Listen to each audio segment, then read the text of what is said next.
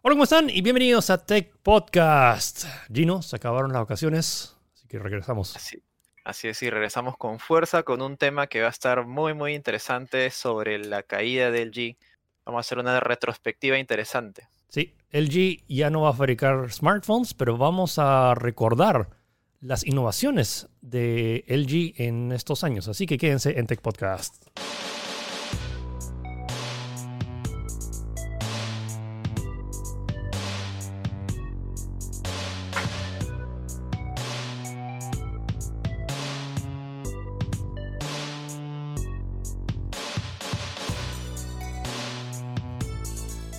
Alright, arrancamos con las noticias de esta semana, comenzando con algo un poco más ameno y el sueño de muchos niños que se acaba de hacer realidad. Y yo de chiquito, como que, ¿quién no quisiera tener esto de chico? Transformers. Así es, Hasbro ha presentado, eh, tal como dice Philip, el sueño hecho realidad. Es un Optimus Prime que se transforma, obviamente, porque es un Transformer, pero que lo hace de manera automática, sin que tú lo toques o, bueno, lo toques físicamente para hacer todo el cambio. Es más, con voz incluso le, le hablas está, mira, se transforma y es espectacular. O sea, a mí me ha alucinado, pero y eso que yo no soy fan de, de Transformers. O sea, a mí es como que me parece chévere, ¿no? Pero me imagino que un, un bueno, una, ya a estas alturas de adulto, pues, ¿no? Que, que, que tuvo su infancia, que vivió toda su infancia con los Transformers G1, viendo en televisión, ver esto es como que o sea, ahí tiene más de 5000 componentes y las animaciones que tiene no es simplemente como que ah, es un robotito. Número uno, para empezar, el precio: 700 dólares. Dólares. O sea, por 700. y ya se agotó. O sea, son o sea, estamos hablando de más, más que una PlayStation 5. O sea, ¿qué tanta diversión más? esto me huele que esto no lo han comprado niños. Esto lo han comprado. No, olvídate. No, es que este tiene clarísimo el target que son adultos que fueron chivoles en su momento y que vivieron, como digo, su infancia con Transformers. Y es alucinante porque, o sea, ya de por sí para mí me voló la cabeza que se transforme solo. Sí. Pero incluso se transforma solo y de ahí tiene más, respira, o sea, se mueve, así mueve, como que si tuviera una animación de respiración, puedes controlarlo con el celular, tiene, puedes programar acciones, saluda, le dices Optimus, somos amigos y Optimus y dice, tú eres mi amigo. No, tiene, puedes, puedes aprender programación, puedes programarlo para que haga cosas. Sí, sí. O sea, es súper completo. Es como que con que se transformara ya era suficiente, ya me das demasiado. Sí, y, bueno, lamentablemente si es que les llama la atención y por alguna casualidad tenían su chanchita y tenían 700 dólares ahí, lamentablemente ya se agotó. O sea que... Sí, ya se agotó. Eh, y probablemente lo van a eh, revender, pero al doble, triple precio. Sí, no, mínimo, por lo menos. Pero esperemos que sea un éxito para que hagan más, o sea, no sé, se masifique o saquen más unidades, pues, ¿no? Porque en teoría es una edición limitada, súper, súper limitada de, de, este, de este Transformers. Pues, sí, pero bueno, ya saben, busquen Hasbro Transformer y bueno, ahí van a ver, ya vieron el video, pero también hay más info ahí si quieren saber. 19 eh, eh, En la nota de tech está la, la web oficial también. Ya.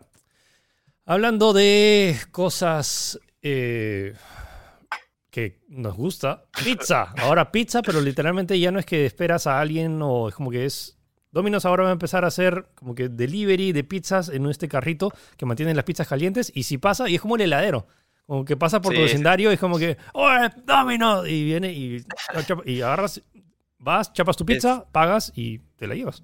Es en Houston, en Estados Unidos, y me imagino que también utilizará la tecnología NFC, pues, ¿no? Como que agarras tu celular, lo pones ahí, se cobra y ya está. Ahí sale el toque. La verdad es que sí, pues va. Y de hecho no es la primera vez. Ya está KFC también había hecho lo mismo en unas ciudades de Europa como para hacer unas pruebas. Eh, y es alucinante, pues ya estamos llegando al, futuro. Definitivamente esto no sería viable aquí, creo. Ah, depende de la zona, creo que va a estar medio complicado acá. Acá la cultura creo que todavía no está, no estamos listos para, para, esto. Pero bueno, en fin, ya hay países. No, o sea, no es la primera vez que, hay, que se, implementa este tipo de. Eh, ¿Cómo, era? ¿En China o en Japón que había el KFC? Eh, eh, sí, en China fue que ya se habían implementado algo muy similar. Bueno, eventualmente algún día, espero, cruzando los dedos, y este servicio igual que el heladero, pero sacas tu pizza. Ok, hablando de nostalgia. Pam, pam, pa, pa, pa, pam, pam. Eh, cambiando un poco de tema, esto no, es, no sé qué tan tecnológico sea, pero es como que si vieron la época de la Cartoon Network y el laboratorio de Dexter, el creador Gendy Tartakovsky también creó esta otra serie llamada Las Chicas Superpoderosas.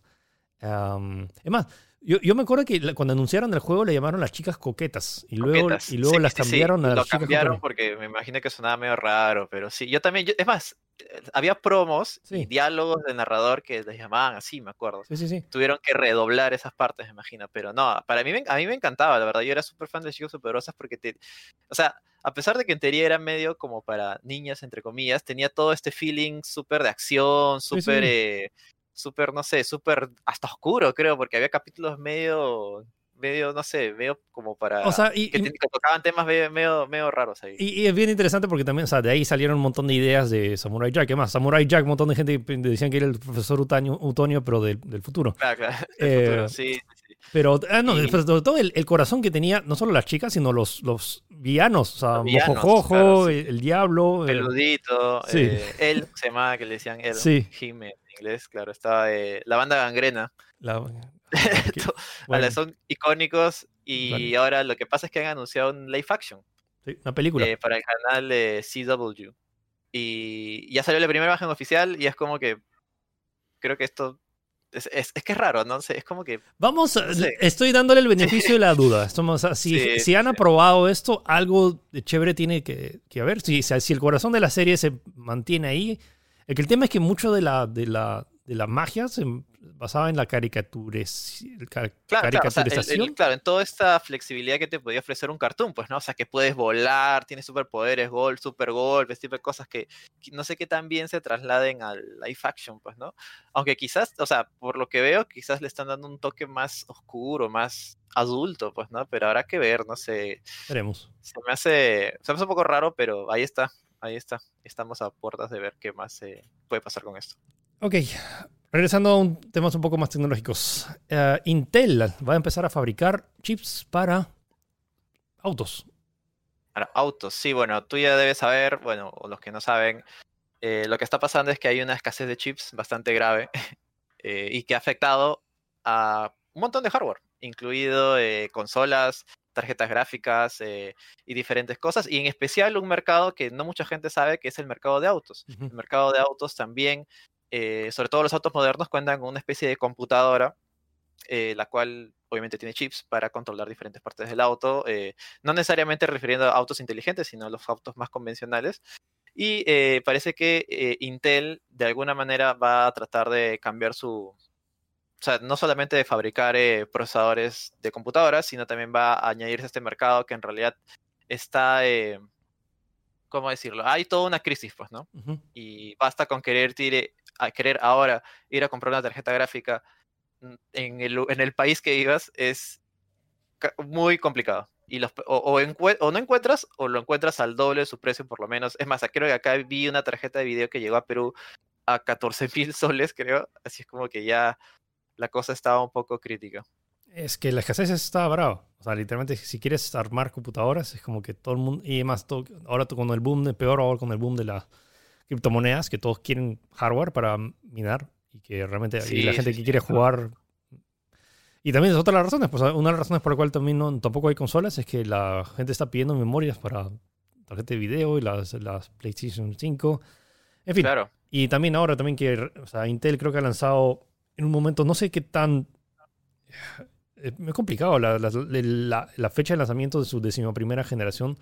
O sea, Ujú. eh, está, pero incluso en esta escasez es complicado. Y más, hasta a- compañías tipo Nvidia que están ahora tratando de sacar modelos antiguos de su que Ajá. tienen, a parecer requieren menos memoria o menos componentes. Lo que- claro, lo que entiendo es que hay un componente en específico que ellos no planearon, evidentemente, que hubiera todo esto. Porque obviamente cuando tú haces una fabricación de un componente tan, de algo tan masivo como una tarjeta gráfica, se necesita por lo menos dos años de planificación. Claro. Que esas, las nuevas RTX tienen un componente en específico que justamente es el que todo el mundo está pidiendo ahora, pues. Pero ellos no esperaban que fuera tanta la demanda. Así que ahí está el problema, pues, ¿no?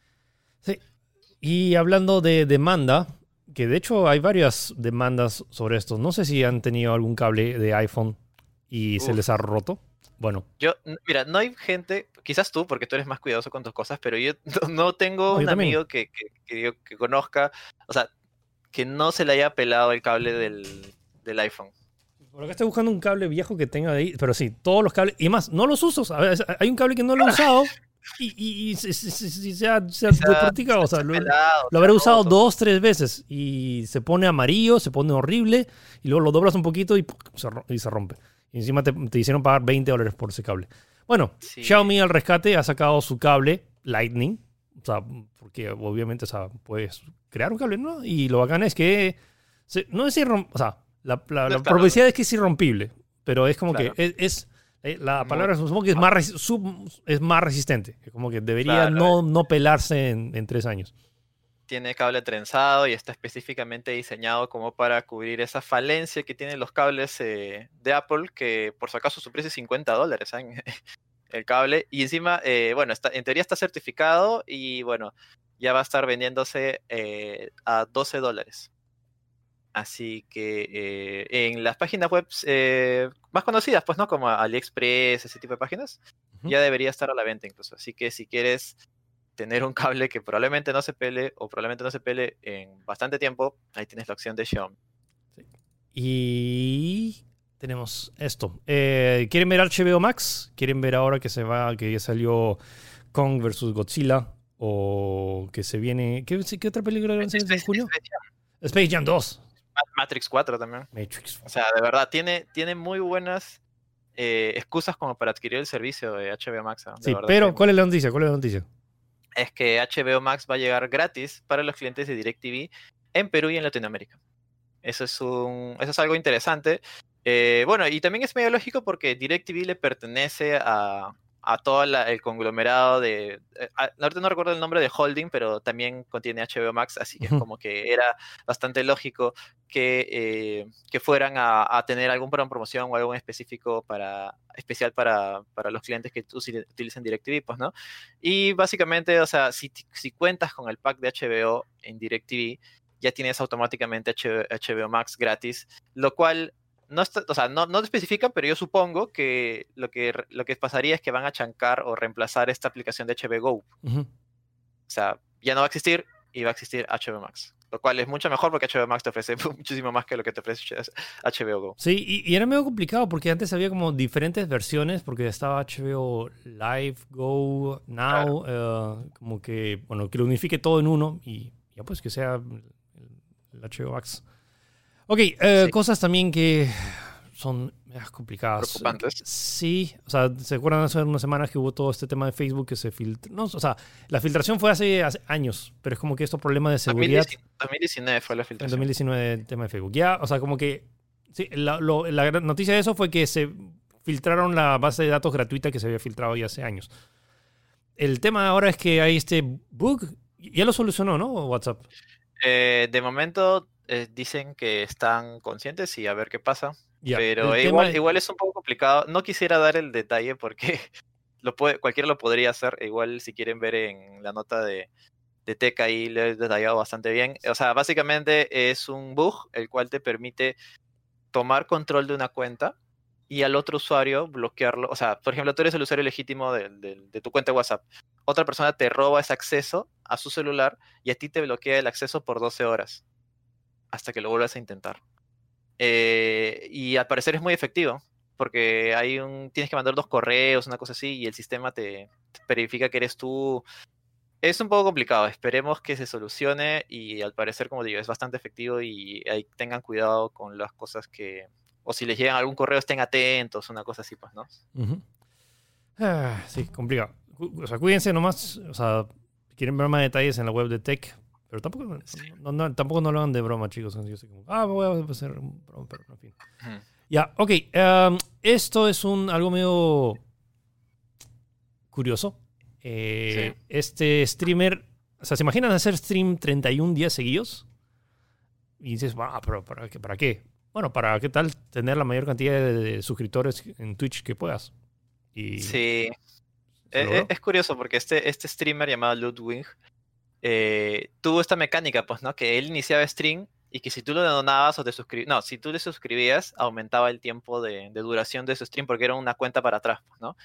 Y bueno, finalmente terminó después de 31 días y un total de 275 mil suscriptores, que, ojo, que los suscriptores de, eh, de Twitch son de pago. O sea, le están pagando 5 dólares, creo, así que multiplica ahí y creo que Y encima son mensuales, o sea, mensualmente le van a debitar eso. Así que eso va a estar interesante.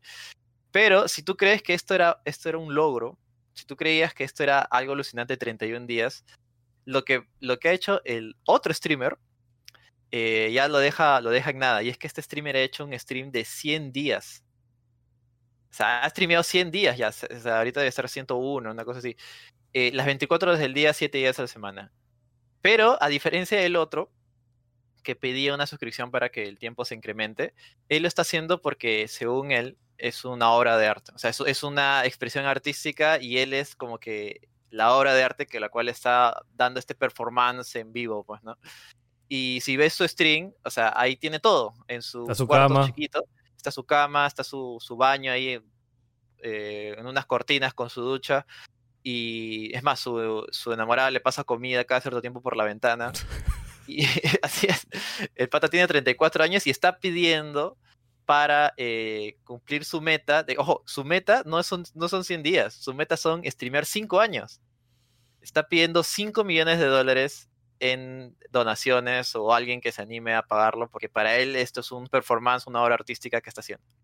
Vamos Es más, el pata dice incluso, si es que me donan 10 millones, ya voy 10 años streameando en mi casa, ya streameando en mi cuarto. Ya es- es como que. eso creo que no es muy sano, pero bueno. eh, sí, y está en vivo ahorita. Está, eh, pueden buscarlo como es Tumblr TV en Twitch. Y evidentemente no ha cortado su transmisión, así que ya mm, sabes, excentricidades de internet. Sí.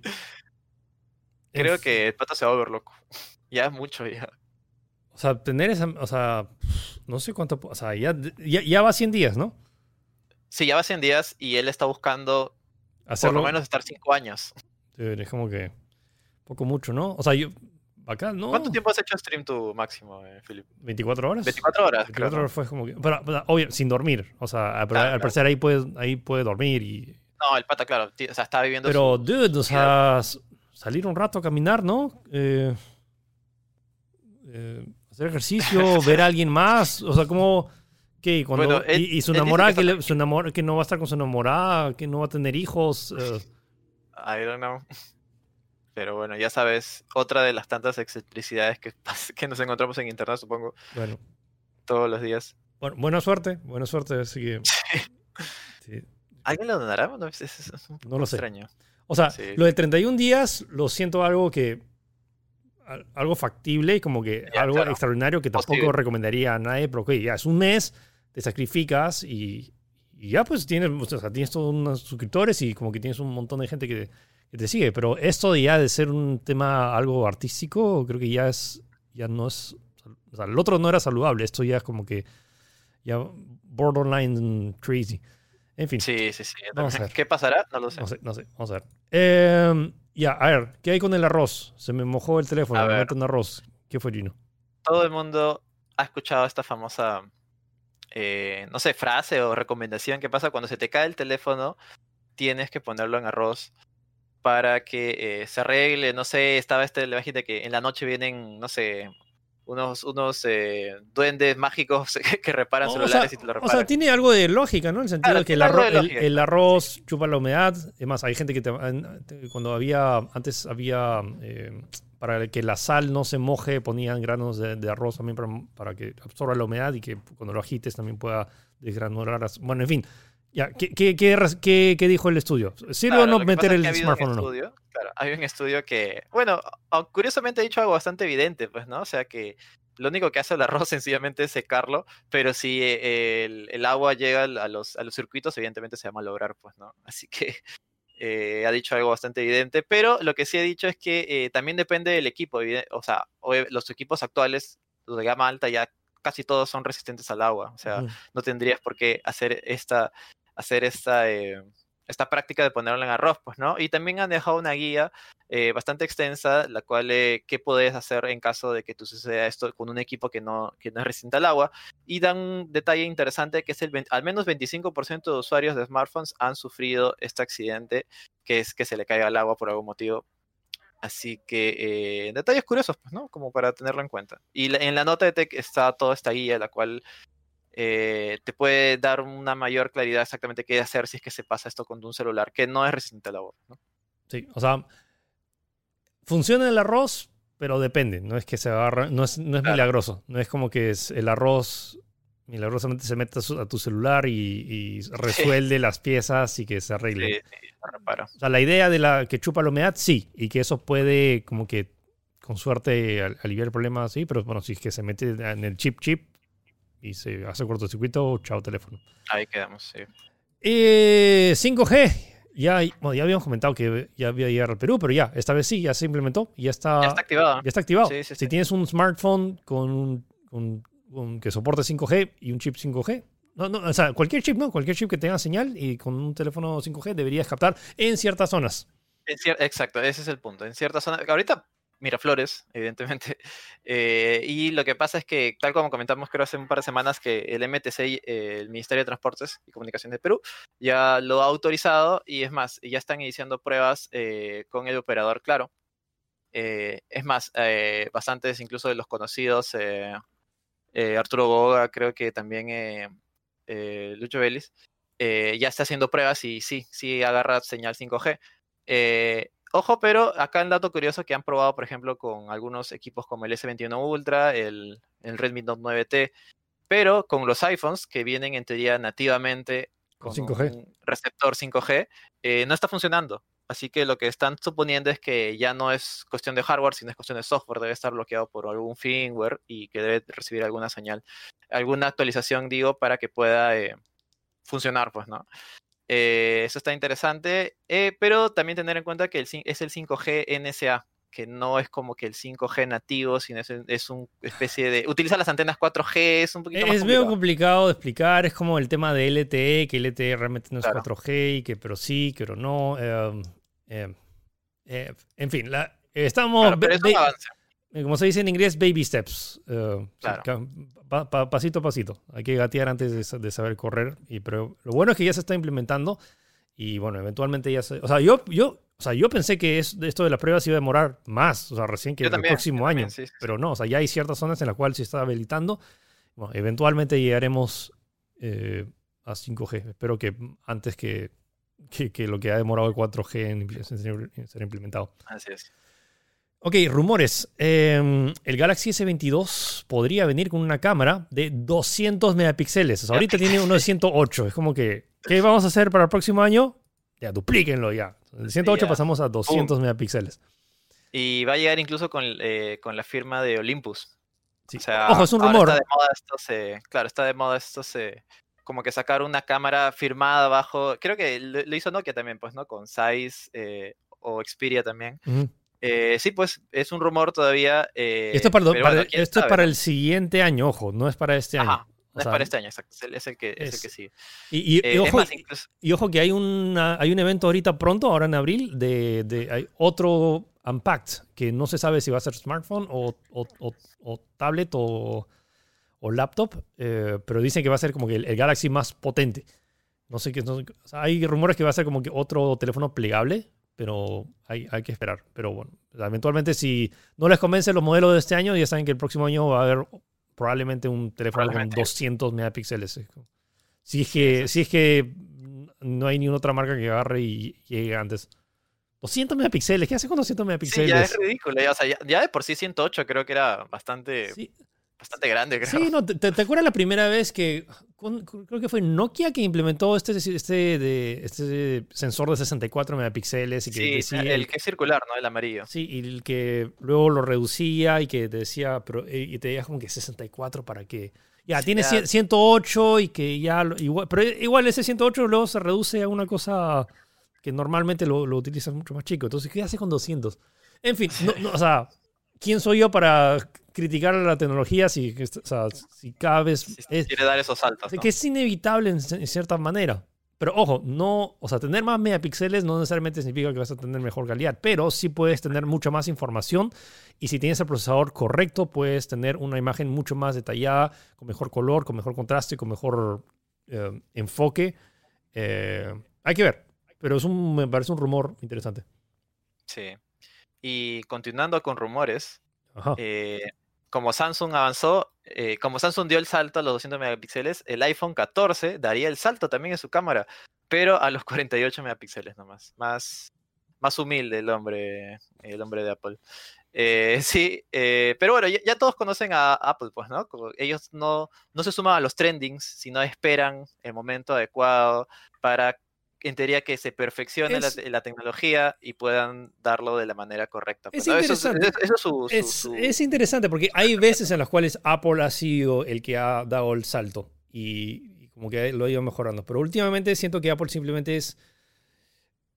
Uh, espera que la tendencia vea si funciona o no y luego lo lanza cuando le convenga dos o tres años después. Por ejemplo, tipo la pantalla de 120 Hz recién este año se, hay rumores de que va, que va a llegar. Ya debería, ya, porque en realidad debió haber salido creo el Es una de las grandes razones por la cual como que en tema de gaming hay juegos que soportan 120 cuadros y no hay ni un, no hay ni un iPhone que lo pueda correr. Los iPads sí. Ah, y ojo, se anunció una nueva conferencia el, este martes, creo que de... De, Apple. donde en teoría se va a presentar el nuevo iPad Pro y con suerte un nuevo Apple TV. Vamos a ver qué, hay. Pero sí, es la ahorita como que una de las grandes falencias de los teléfonos de, Apple que no... Si quieres jugar, lo máximo que puedes jugar es a, esos 60 cuadros. Y, complicado, ¿no? Porque ahora tienes, por ejemplo, League of Legends Wild Rift que puede correr a 120 cuadros por segundo. O o Fortnite. Y que problema. Ah, no, Fortnite no. no, me olvidé. Fortnite, es bien, Fortnite es bien pesadito, creo. si no es el juego más pesado. No, pero, bueno. es que no está en iPhone, pues, ¿no te acuerdas que no ah, está? Uy. Bueno, en teoría sí está con los que quedaron y se están jugando una versión de hace, de hace varios meses. Sí. Eh, sí, y ya para cerrar esto, también dicen que eh, este teléfono se estrenaría el 2022 y para el 2023 el futuro iPhone que sale en esa fecha eh, ya no tendría el notch, sino que la cámara estaría debajo de la pantalla. Pero igual es como que acá dos años, pues, ¿no? Una cosa así. Igual, siguen siendo rumores, tómenlo con pinzas, pero está ahí, es ahí con lo rápido que avanza. Y vamos a ver, ojo, no solo se trata de Apple, sino también la tendencia del mercado y lo que lancen.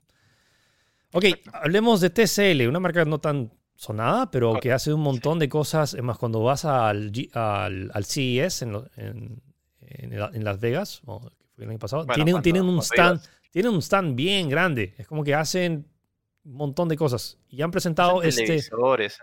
Y han presentado este. Es el primer teléfono que se dobla y se enrolla. Es un, el Wombo Combo. Sí, al mismo tiempo, tal como lo escuchas, es un teléfono el cual es plegable, como el Galaxy el Z Fold.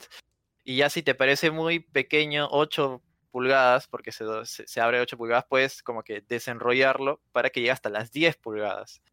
Y ya es algo ya pues es como que, ¿qué, qué, más podía seguir? Ya la gente, la tecnología no se quedó a gusto con que se pueda doblar y ahora se puede enrollar, pues, ¿no? Una cosa así. Y el video el cual muestran es bastante claro, pues, ¿no? Mira, es como que se abre, como ya hay varios teléfonos que hacen, y ya si, si no estás a gusto con eso, puedes estirarlo, pues, ¿no? Está. Ya es... Eh, ¿qué más? O sea, ya cuando uno pensaba, como te digo, que la, que la máxima eh, evolución era que las pantallas se puedan doblar, ahora se pueden enrollar. Y agrandar incluso más.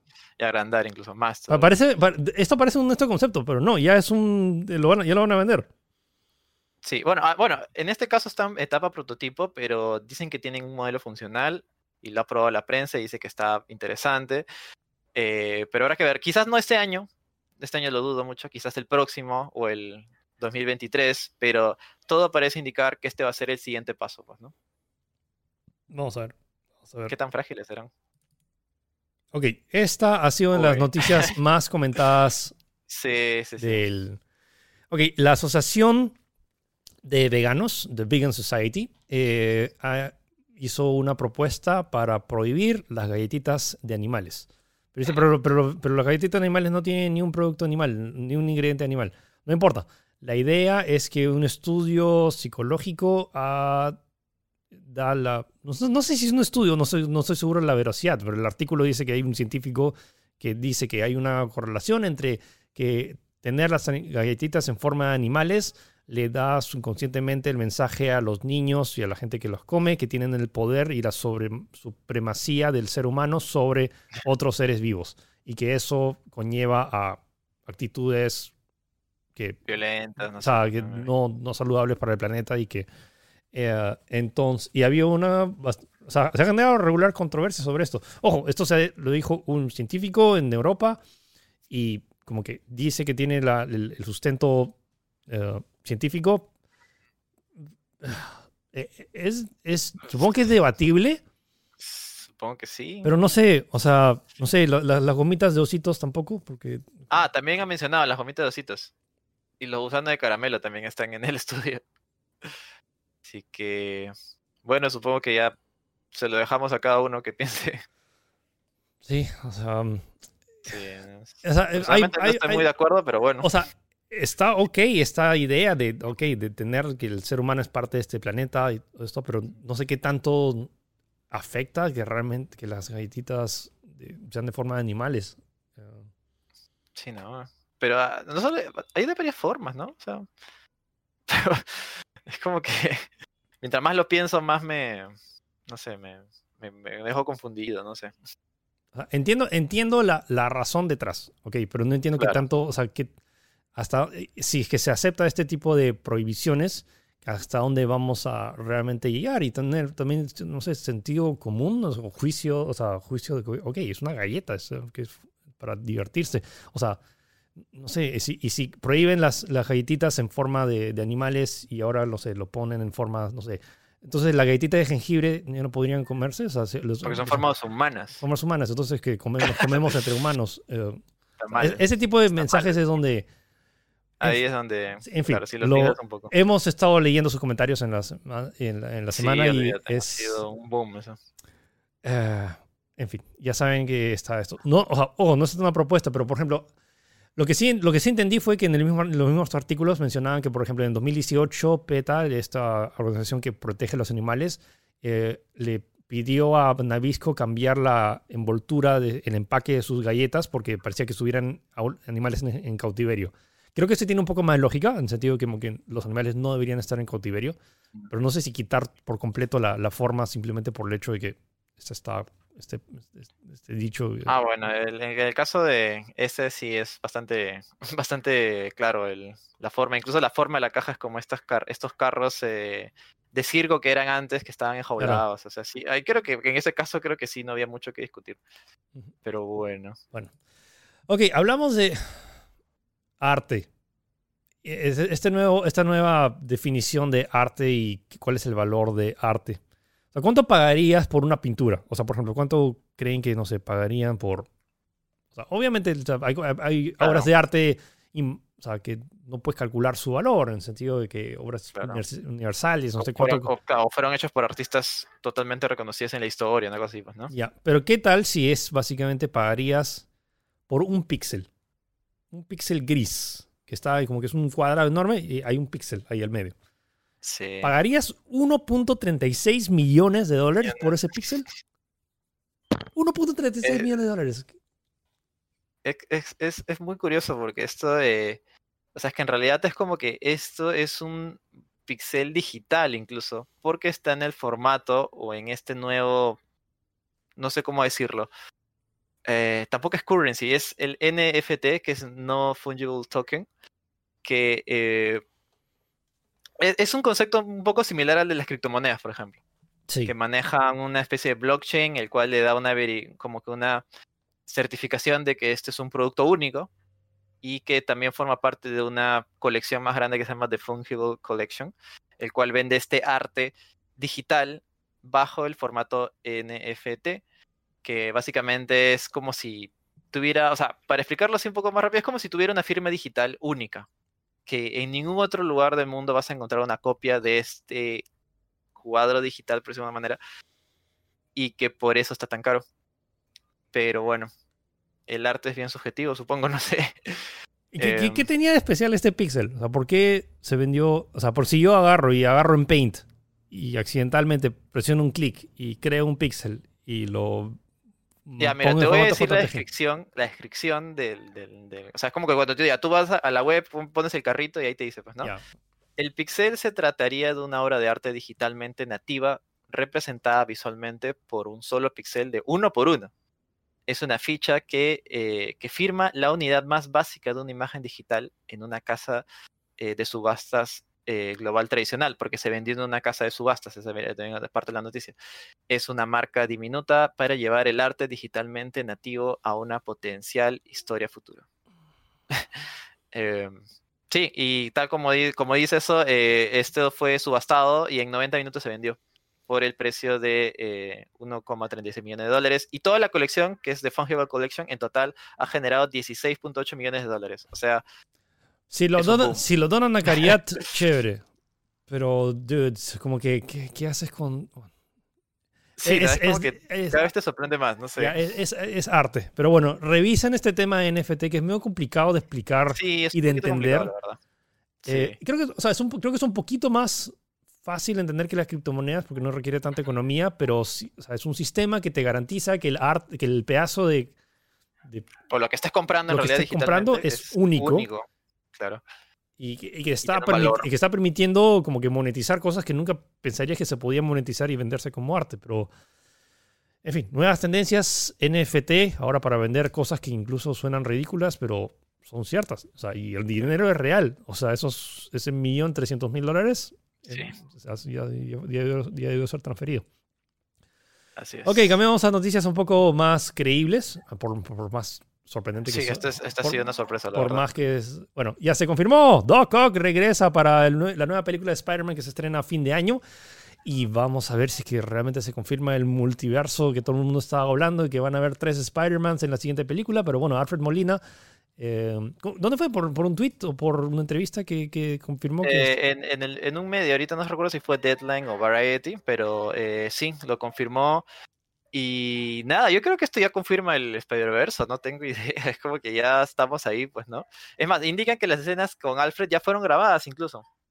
Solamente que recién están haciendo el reveal, pues, ¿no? Eh, así que, o es como que ya está, ya está hecho y este ese footage ya lo tienen. Y es más, incluso comentan que tenían órdenes de no hablar del tema porque supuestamente era un gran secreto, un gran secreto que ya no es secreto, evidentemente. Eh, es el sec- él mismo comenta, pues, ¿no? Que es el secreto peor guardado de Hollywood. Eh, y esto va a ser interesante porque eh, supuestamente su personaje muere en Spider-Man 2, pues, ¿no? Con la explosión del... Y Ah. justo, eh, me acuerdo que en ese momento eh, eh, Peter sal- salva a Mary Jane y explota en el puente, me acuerdo más o menos por ahí, pues, ¿no? Eh, sí, pues, eh, y algo que, que, que cierra el... eh, que, que dice el mismo... El mismo actor antes de acabar su declaración le dice, en este universo nadie muere realmente. Una cosa así, así que... ¿Quién sabe? que Thanos regresa, entonces. no sé. Pues. Gwen- que. Gwen- que. um, ah. Ah, eh, que Gwen Stefani. eh, no, ¿cómo se llama? Gwen, pues se me fue, se me- se me- estoy mezclando los nombres. Ah, Gwen, Gwen. ¿Gwen regresa? Gwen este, es, Gwen Stacy, quién perdón. sabe, no sé. Ah, pues, estoy- Gwen Stacy, sí, sí, sí. Eh, no sé, esto ya lo, yo diría que ya lo confirma ya, así que vayan preparando, no sé, qué cosa, tu, tu emoción, tu, tu reacción para cuando veamos el primer tráiler que eso va, va a romper el internet, creo. Y se ve, ya es, Pues, chica, es- espectacular, no sé. No, o sea, esa película creo que. O sea, que está. eh, eh, ah, no, creo que va, va- va a dar mucho de que hablar a fin de año. Sobre, y el tema también el acceso a la película, en el sentido de va a estar estrenarse en simultáneo en, en Disney Plus o en. Yo creo que en, en cine, bueno, claro. al- alucina que Ah. si, si esa película se estrena en cine y en, en streaming, cines, eh, creo que va a ser como que es una de esas pocas películas en la cual voy a. O sea, no, no puedes no es- verla. estar en el estreno a las 2 de la mañana en streaming. O sea, porque si no te van a ya. spoilear por todos lados al día siguiente. Sí, sí, sí, no hay manera. Y bueno, Bueno. fin, fin de año se estrena la película. Es una buena noticia. ¿Qué es esto, Gino? ¿Por qué, por qué me pones dedos raros? Ya, este es un... Resulta que ha habido un estudio, un estudio hecho, eh, ya sabes, como tantos estudios que hemos tenido, el cual nos ha mostrado cómo serían los dedos y las manos de los gamers en el futuro. Eh, y es bastante grotesco, creo, pero no sé, no sé tú, pero he visto tantos videos, o sea, tantos estudios de cómo serían los humanos en 20 años, 30 años, que ya no sé cuál creer ya. Había unos que los mostraban como que jorobados, otros como que con un montón de, de deformidades, que bueno, es, es curioso, lo pongo ahí porque de ¿Qué verdad tanta una de veracidad ¿Crees que tenga, que tenga esto? de- O sea, ¿Cómo ¿quién, hizo, quién hizo este estudio? Eh, lo hizo, bueno, un, un grupo de investigadores y el video en sí fue en base a los que dijeron. el video es un producto de Casino Reviews and Slotwise, que imagino que por ahí el nombre te puede dar a indicar algo, pues, ¿no? Quizás. Sí, Eh, sí. Lo, lo siento medio ten- ten- tendencioso, y no- y, Tendencioso, no, ¿no? tan, Sí, y no tan, o sea, no, no lo descarto porque, no sé, No, sabe- somos futu- ev- no- no vemos el futuro. evolución, pero no sé qué tanto, no sé, tienen que, no sé, cerebralmente, que tu video- mis dedos tienen que ser más largos y mis hijos tendrán dedos más largos y cada generación que... En fin. Ah, bueno, ya. eh, ¿Qué hay de Assassin's Creed? Assassin's Creed, eh, resulta que uno de los productores o desarrolladores del juego ha mostrado su interés por eh, eh, querer tocar un juego, no sé si el siguiente o en el futuro, sobre eh, que abarque el imperio incaico y la conquista de los españoles. Y yo creo, personalmente, que no es un mal setting. ¿No te parece? A mí Me- me sí, parece un genial.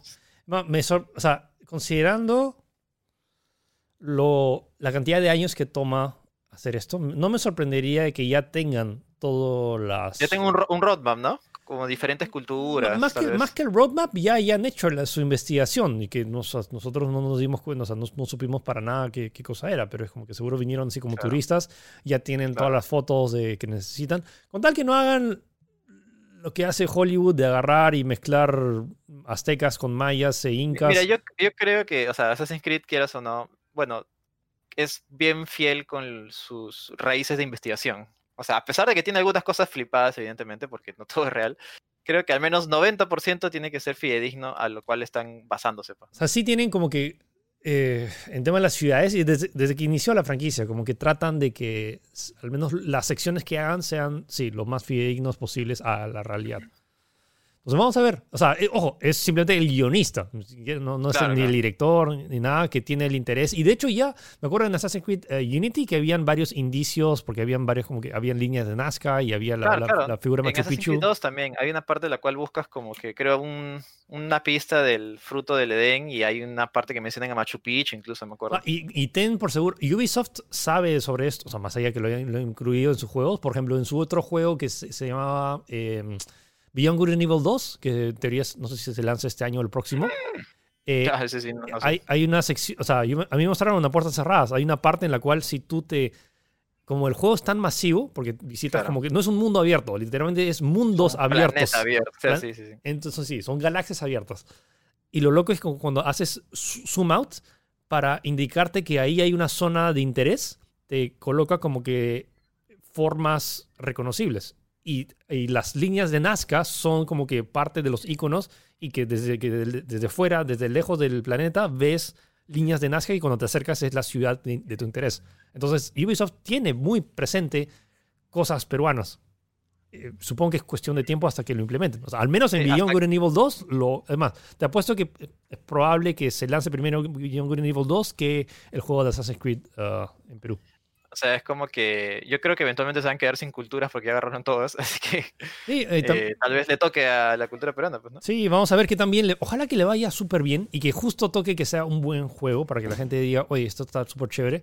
Y que luego más, más juegos, o sea, tipo Kratos ahora que está también viajando entre culturas, ¿por qué no se da una vuelta por Sí, ¿no? Machu Picchu? Contra, contra Pachacútec, ahí, el duelo del siglo. ¡Hala! Kratos Sí. contra Pachacutec, ya, ya se imagina. Oh, ¿Qué, qué Thor, qué Thor, ni que nada, que ni Ragnarok. ni que- sí, sí, sí. Hablando de Ragnarok, eh, se viene Resident Evil 8. Se hizo una presentación donde presentaron como que varias cosas eh, entre nuevos trailers que presentaron que eh, ah, confirmaron que la serie Netflix se estrena en julio y que va a ser una secuela de Resident Evil 4 dos meses después de los, de los eventos, de que va a haber Resident Evil 4 en VR, de que va a haber em, eh, La serie de Netflix. Sí, eso. eh, pero el, ah, el modo mercenarios que regresa para Resident Evil Claro. 8. Pero lo más interesante, si estás viendo este, este streaming hoy, eh, sábado, que estamos lanzando el, el podcast, como- y si tienes una PlayStation 4 o una PlayStation 5, solo hoy vas a poder agarrar y eh, probar la demo que solo va a estar abierta por un lapso de 8 horas. Desde las 7 de la noche, desde hoy sábado 17 que estamos grabando este programa, de 7 de la noche a 3 de la mañana, si tienes tu Play 4, vas, descargas la, la demo que pesa unos 9 gigas y de 7 de la noche hasta las 3 de la mañana vas a poder jugar y la demo dura 30 minutos. O sea, en, ese, en esa sesión de 8 horas tienes para jugar esta demo de 30 minutos y luego es, hay un timer, se acaba y no tienes que esperar. Ojo, va a haber otra demo la Otra siguiente demo. semana Sí, sí. y luego el primero de mayo ambas demos van a estar disponibles por 24 horas en, todas las plataformas. Pero bueno, si quieres probar el juego antes de, que, de su lanzamiento el 7 de mayo, que también se lanza en PC, Play 4, Play 5, Xbox One, Xbox Series X y en Stadia. Eh, bueno, Resident, que se ve bastante prometedor. Si jugaron el anterior, saben más o menos, es, el juego ya ha pasado a primera persona, pero aún mantiene var- varios elementos. Y este como que han expandido bastante más el, su universo y ver este nuevo virus raro que, que vimos en el 7. Y también o sea, regresan personajes como Chris y el protagonista de... Al parecer va a ser una trilogía. O sea, Resident Evil Sí. 7 fue como que el inicio de la, de la nueva trilogía que parecer tiene de protagonista a Ethan Winters. Que creo que es la, es la única trilogía donde aparece, o sea, donde el protagonista parecer va a estar... O sea, donde Ethan va a ser como que el, el que va a estar en las tres. Porque en Bueno, en teoría, no, no sabemos exactamente qué va a ser el 9, pero creo que sí había rumores de que la 9 ya cierra esa trilogía y ya no sé qué más seguirán ahí. No sé si habrá un reboot o harán un reinicio, no tengo idea. Sí. Sí. Bueno, esas fueron las noticias de esta semana y ahora vamos a hacer un recuento de LG, eh, de sus primeros, por más allá que LG eh, ahorita ya esté... Rest in peace. Um, vamos a hablar y recordar de las innovaciones que ha tenido LG a lo largo de estos años, así que quédense en Tech Podcast.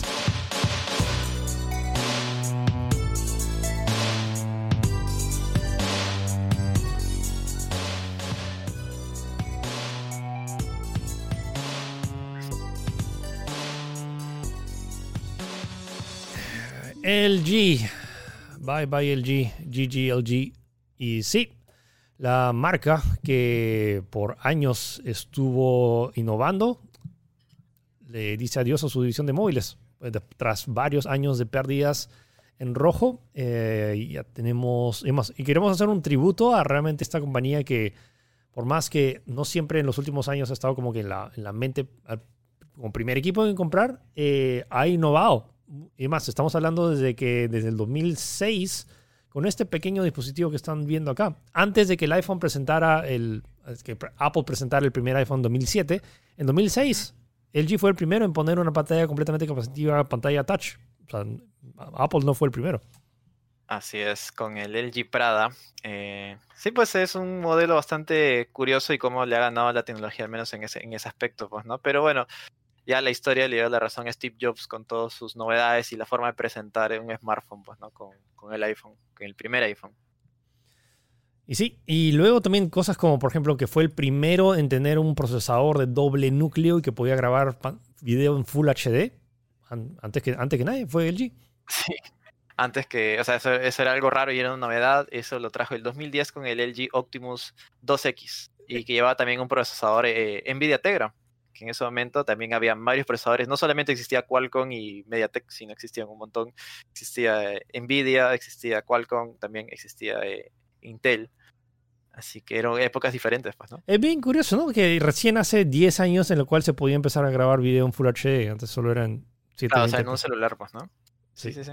Y en el 2011 está este, me acuerdo haber reportado este, este que era el primer dispositivo que tenía doble cámara trasera y aparte tenía, eh, tenía una cámara 3D. O sea, supongo que pusieron la- con la idea de tomar fotos en 3D y que podías ver. Claro, y también tenía la, la pantalla 3D, pues, ¿no? Que podías verla si lo ponías en modo eh, horizontal. Y, y sí, pues me parece muy curioso porque cre- y creo que no, no, no destacó más porque evidentemente cuando tomas fotos 3D solamente lo puedes ver en pantallas 3D y solamente podías verlos en otros equipos que sean LG Optimus 3D. Así que ahí quedó, pero quieras o no, fue inno- innovó, o sea, fue, nadie más lo tenía en su momento y LG lo hizo, pues, ¿no? Sí. Y luego también este otro que Google le confió a LG hacer su primer eh, dispositivo, el Nexus. Claro, o sea, no es el primer dispositivo, pero confío, o sea, para que, veas, para que te hagas idea, me imagino, el nivel del G en ese momento, para poder eh, confiarles en el, el cuarto modelo de Nexus, que Ah, el, el Nexus era cuarto. como el, que el, el primero lo hizo HTC, creo, ¿no? claro, el primero lo hizo HTC, que era el Nexus One. Claro, pero en este, en este caso es como que eh, este dispositivo rompió todo en su momento porque era un equipo que te daba prestaciones de gama alta con un precio de 300 dólares aproximadamente, lo cual era bastante económico en su momento. Y, y, y, y, sí, pues lo, lo curioso acá es que eh, Google le, le da esta responsabilidad de tener su dispositivo bandera bajo la marca LG, para que te hagas idea de que eran una marca bastante importante en su momento, pues, para, que tengan, para que hagan eso. Sí. Y este que es el Optimus 4X. No, no, es- Este, este es el, este es el G2. Ahí eh, el Optimus 4X fue el primer procesador quad-core que también llegó el 2012, pero el 2013 llegó el, el LG G2, que básicamente es el equipo, fue el equipo LG más popular de su momento. Eh, fue el primer teléfono que introdujo la tecnología de double tap para despertar la pantalla. No sé si te acuerdas, eh, que dabas doble tap nomás y despertaba la pantalla. Y esto eh, fue el primero en introducirlo LG, además de los botones en la parte de atrás, pues. No sé si te das cuenta en la foto, podías subir Sí. y bajar el volumen con la parte de atrás y también tenía el botón de prendido y apagado en la parte de atrás. Y que luego lo Eh, implementó eh, el sensor de huella en la parte trasera. Así es, exacto. Está bastante curioso. El 2013 también eh, llega el, el Nexus 5, afianzando de nuevo esta, esta eh, alianza que tenía con, con Google para dar los mejores equipos Android básicamente de su momento. Igual ofreciéndolos a un precio bastante económico. Yo, no sabes, yo me moría por tener este teléfono. Me moría, así de simple. Le veía todos los días decía, este es el mejor Android del mundo, dime, necesito, pero de ahí veía los costos de envío y en ese momento tampoco trabajaba, o sea, tenía que ahorrar y de lo que me daban y no había manera de que lo compre, pues, definitivamente. Y lo, El- este, este es uno de los que más recuerdo porque lo probé, creo que en el Congreso Ah, este de. Barcelona. Y Claro. er- era este teléfono que la idea era que tú normalmente a veces pones tu teléfono en la parte en el bolsillo trasero y tu bolsillo trasero tiene una forma curva por tu poto.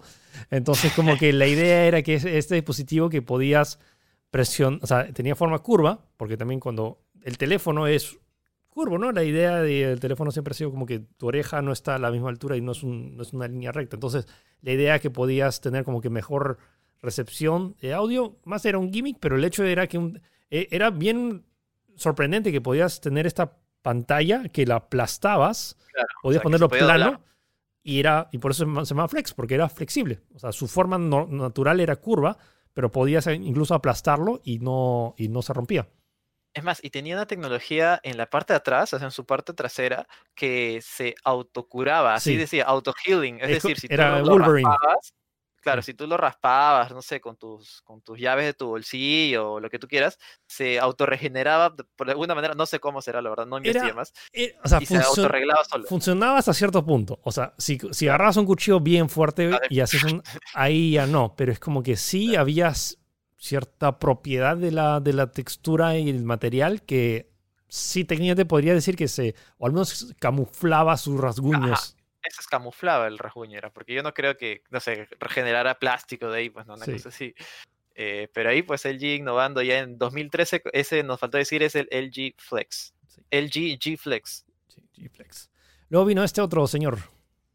El 2014, el LG G3, que fue el primer teléfono con pantalla QHD, o sea, es decir, 1440 por 2560 píxeles.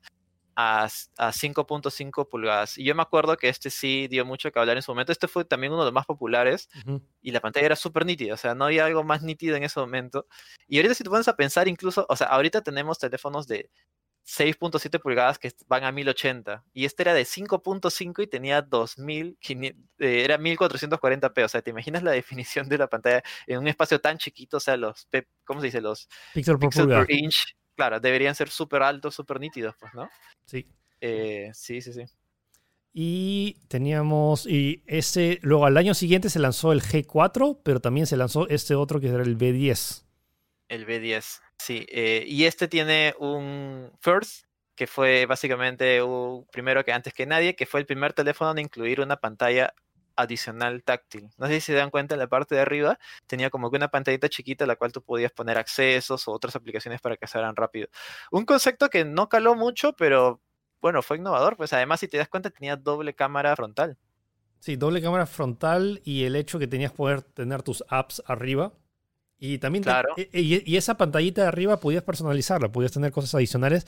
Y además, creo que había una opción de que podías como que solo que se prenda esa pantalla para que no, te, no tengas la pantalla completa y con, con opciones. Este lo, lo probé regular y tenía el lector de Claro. huella en la parte trasera. Y también tenía el DAC, que es este, este para que pueda reproducir música en alta calidad, que yo me acuerdo que era uno de los, ¿cómo se dice? Eh, argumentos de venta. Como que este te, te ofrece la calidad de música totalmente diferente a un nivel mucho más alto que la competencia. pues, ¿no? Sí. Y luego pasó este de acá, otro Nexus. El- Otro Nexus, que llegaron a ser tres Nexus, imagínate. Y este, este es el que finalmente pude conseguir. Este es el que finalmente pude comprar, el Nexus 5X. Hmm. Bueno, no se nota ahí, pero bueno, este es el, que primer, el primer teléfono que pude comprar. Para mí uno de los mejores teléfonos que tuve en mi vida, era hermoso. La cámara era increíble, eh, pero tuvo un problema de, de bootloop que lo terminó matando. pero A, bueno, mí me, 2015. a mí me tocó con el G4. El, que lo, lo- Sí, e- el, para problema es que eso ya, esos problemas empezaron a, a masificarse a partir del G3, que daba este problema de muerte súbita. O sea, estabas usando y de repente, ¡pum!, se murió.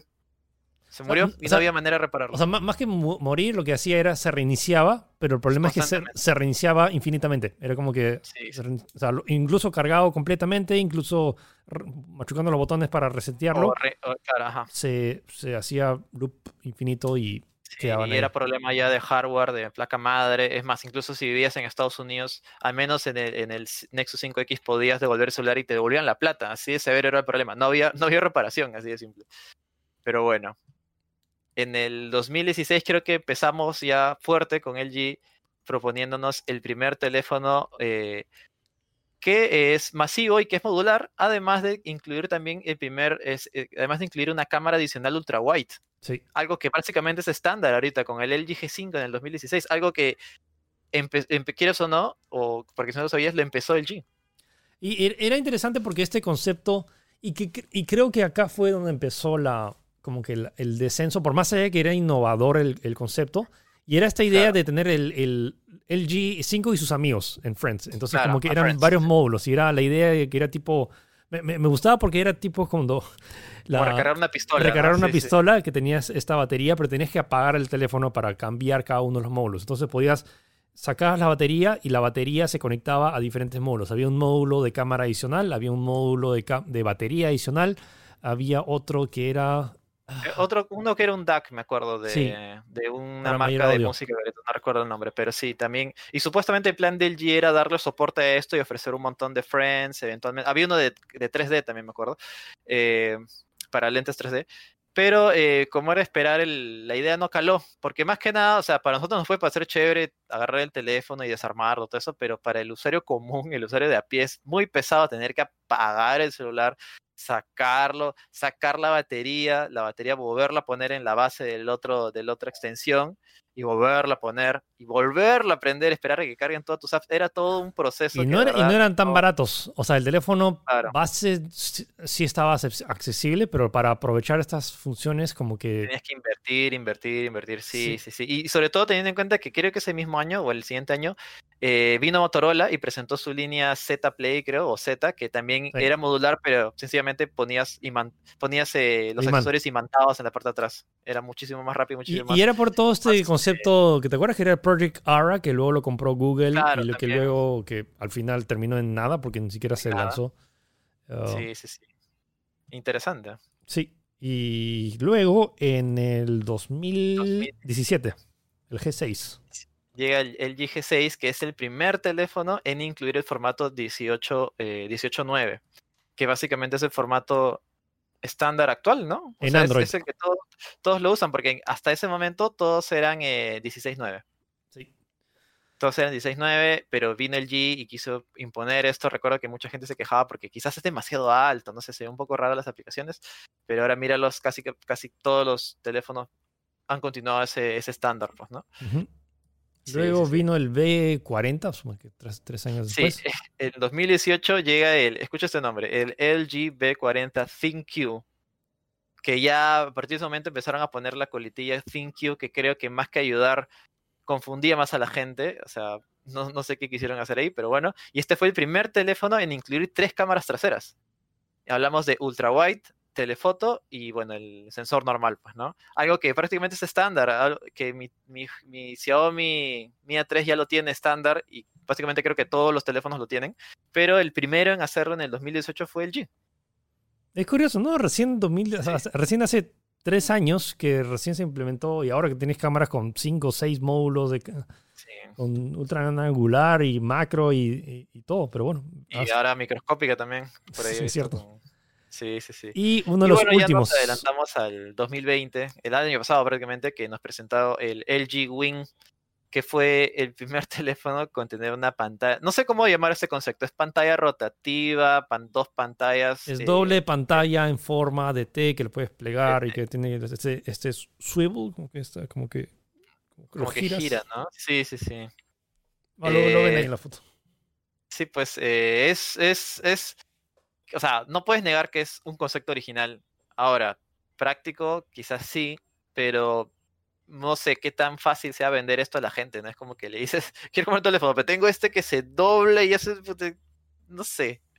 O sea, lo bacán, lo bacán de esto es que eran cosas que trataban de innovar y que a veces, creo que se va a extrañar un poco, a menos que no sé quién podría tomar la batuta de estos, de estos e-, experimentos locos. Se mandaban a, experimentar con cosas nuevas y creo que justamente eso quizás fue lo que, lo que terminó eh, eh, en el resultado que tenemos ahora, ¿no? Que quizás eran tan diferentes las cosas que la gente no veía una continuidad entre cada equipo, pues, ¿no? Sobre todo si te das cuenta, el G5 tenía una, forma diferente, el G6 otra forma, el G3 otra forma, eh, y de ahí tienes el lado opuesto, que son los más conservadores, que son los iPhones, por ejemplo, que eran nombres simples, iPhone 1, 2, 3, 4, 5, 6, 7, 8, que básicamente eran mejoras eh, más, más discretas, pues, ¿no?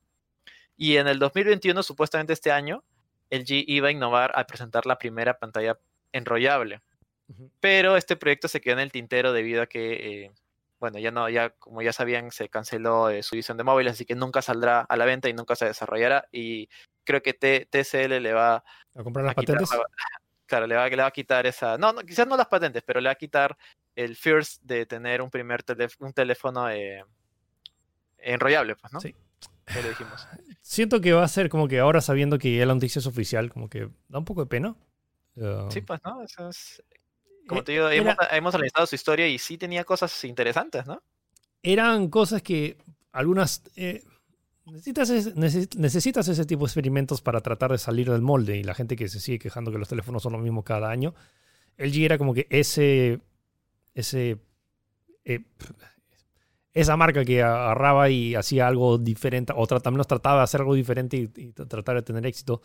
Pero bueno, hay gente que simplemente necesita un teléfono para revisar su, su, correo y, redes sociales y ya, pues, ¿no? Sí, es una pena, es una, es una pena. Y bueno, y con lo que han visto el recuento, eh, de verdad, el, el GC ha aportado cosas y, y, fue uno de los primeros en, en, en varios, en varios aspectos que ahora que ya lo damos por sentado, que como todos los teléfonos lo tienen.